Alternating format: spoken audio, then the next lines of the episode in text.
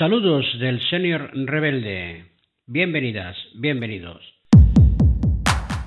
El nombre de este podcast, Raza, corresponde al título de una película de 1950, protagonizada por Alfredo Mayo, un film cuyo argumento está basado en las condiciones, parámetros o características imprescindibles para ser considerado un buen español y me ha venido a la memoria tras la lectura de un impecable artículo escrito por el periodista Albert Soler, de título Jack y Alice, el Llorica de Verges reparte carnets. La similitud entre los requisitos que dicta el autoproclamado adalid de la cultura catalana, Lluís Jack, y los del film antes mencionado es notoria y clara. Al permitirse este sujeto decidir quién es o no un buen catalán, mientras sus acólitos del clan, con K mayúscula, aplauden como borregos. En el artículo se describe la última astracanada, seguro que vendrán más, de este impresentable, que ha sido negar el acta de catalán a Alice, nombre artístico de Cristian Quirante Catalán, músico, compositor, cantante, DJ y productor musical nacido en Cataluña y afincado en Barcelona,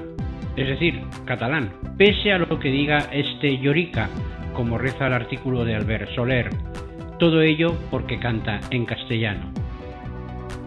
Como dice el antiguo refrán, cuando la barba de tu vecino vieres pelar, echa la tuya a remojar, el periodista manda un recado a Rosalía y Estopa,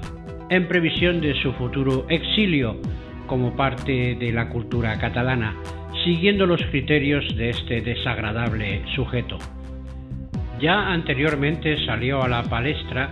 su inquina y animadversión a todo lo que no se ajuste a sus criterios en lo referente a catalanidad, cuando vomitó aquella frase amenazante sobre los empleados públicos y funcionarios destinados en Cataluña, que no acatasen el nuevo orden fijado por las vergonzosas leyes de transitoriedad y desconexión, creadas por el sector independentista más radical del Parlamento de Cataluña en septiembre de 2017, dejando esta institución con el culo al aire y con una categoría similar a la de una república bananera de tercera división.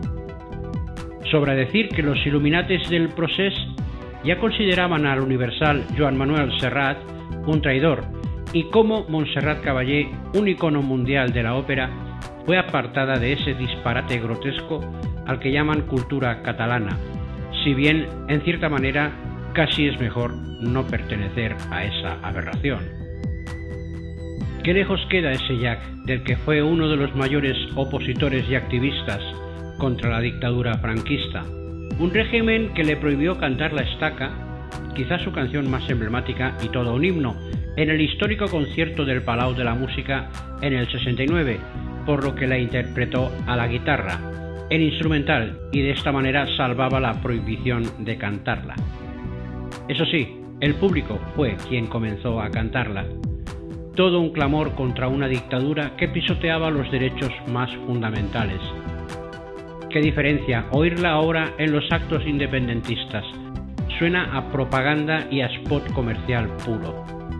Resulta evidente la transformación de este sujeto hasta autocoronarse sumo sacerdote de la cultura catalana, una cultura cuyo mayor exponente es la exclusión.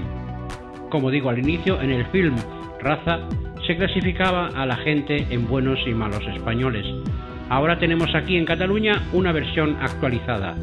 cuyo parecido con las formas y políticas de nazis y fascistas es casi idéntico, e incluso con el clan, el Ku Klux Klan.